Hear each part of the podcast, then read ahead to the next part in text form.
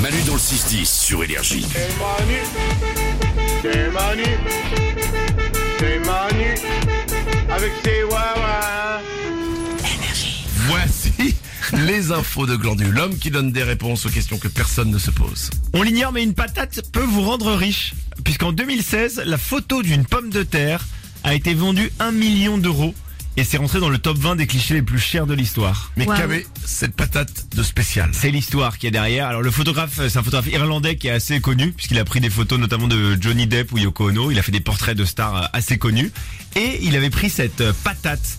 euh, En 2010 en photo, une pomme de terre bio, je précise, Euh, et elle a été achetée en fait par un homme d'affaires européen. Alors on ne sait pas son nom, il n'a pas donné son nom, et en fait il a eu un coup de foudre pour le cliché. Euh, il le dit lors d'un dîner bien arrosé chez le photographe. Donc Ah. en fait il a été dîner chez le photographe. Euh, ils ont un peu picolé et là il s'est pris d'amour pour cette photo de patate mais qui est assez Ouais. jolie hein. c'est une patate un peu tu vois en noir et blanc euh, un peu dans la brume Mais on n'a pas la photo euh, si on l'a la photo de la Ah patate bah, ouais. faut qu'on la mette. ouais je te- ouais, on peut la mettre sur nos réseaux sociaux bien on, va- sûr on va vous le mettre. Bah oui, donc, on la voit quand même. bah, ça vaut le coup une photo de patate ça Combien vaut elle a tout le coûté coup. Un million Oh. Euh, elle a voulu un million d'euros ouais, exactement Une patate qui vaut un million d'euros. et il a mis 6 ans à la vendre il l'a prise en 2010 et il l'a vendue en, en 2016 Il a dû, en- eh, il a dû en, en arroser hein, des mecs. pour, euh, ouais, c'est clair tu veux la patate Non, bah t'es pas encore assez bourré. Tiens, prends, Reprends euh. le verre. Et puis une fois que t'as fait le chèque de 1 million, tu te dis, ah non, bah je peux pas me dégonfler maintenant. je dirais pas que c'était parce que j'étais sous, je dirais que. Et puis là, t'as l'excuse du mec. On va vous mettre la photo sur les réseaux sociaux. Une autre info. On reste dans la thématique alcool puisque je vais vous parler de la plus ancienne bouteille de vin.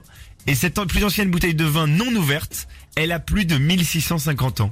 Elle date de l'an 350 cette bouteille de vin. Elle a été retrouvée en fait en Allemagne dans la tombe d'un légionnaire romain.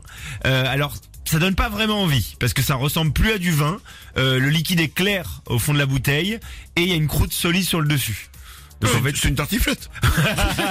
exactement. C'est c'est du vin blanc. Et alors le- l'autre Et mauvaise du nouvelle, fromage c'est que avec, avec le temps, le liquide a perdu sa teneur en éthanol, donc c'est plus alcoolisé du tout. D'accord. Et, euh, et un professeur d'onologie euh, le reconnaît lui-même, il dit euh, ça apporterait pas de plaisir en bouche, ce vin. il serait pas bon quoi. Oui, bah, et, bah, Donc plusieurs voilà, siècles, mais euh, quand même. elle a le mérite d'exister quoi, elle est toujours là. D'accord. On en a fait quoi du coup Euh, bah elle est exposée. Bah ouais. Voilà. Et puis si un jour quelqu'un euh, Bah, si, si tu passes à Vinexpo. que tu veux la tester, Bah, voilà. on n'hésite pas. Une dernière info. Oui, Elodie s'interroge sur les engins de chantier. On n'en parle pas assez des engins de chantier. Salut les ouin j'ai une petite question pour Glandu.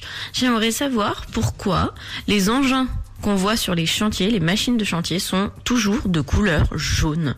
Ah. Mais ouais. C'est vrai. Ouais. Mais c'est complètement vrai ça. J'ai jamais vu un, une pelleteuse rose ou bleue. Ouais. C'est toujours jaune. Eh ben on va y venir, tu vas voir, tu crois pas si bien dire. Je commencerai d'abord par une blague qui se fait pas mal sur les chantiers et que je vous propose. Blague de chantier. Les grues sont jaunes parce que si elles étaient rouges, on les confondrait avec des fraises des bois. J'ai pas compris. C'est une, bah, c'est C'est assez le- absurde quoi. C'est une, c'est- euh, c'est une blague, de ouais. chantier. Ouais. Mmh, C'est un peu absurde, ouais. Oui, c'est ça. Ok. Bref, euh, on, on enchaîne. Voilà, c'est pas la meilleure, c'est une Non. blague qui se fait Ouais. sur les chantiers que j'ai Ouais. tombé sur. Entendu. En revanche, peut-être que la prochaine fois que tu fais des blagues, Ouais. fais-les à nous, mais pas à Isabelle. Bon, pourquoi elles sont jaunes Plus sérieusement, en fait, c'est c'est dû à la bonne visibilité qu'offre cette couleur. En fait, c'est qu'on les, elles se, elles se démarquent bien, par exemple, du goudron quand, quand c'est jaune.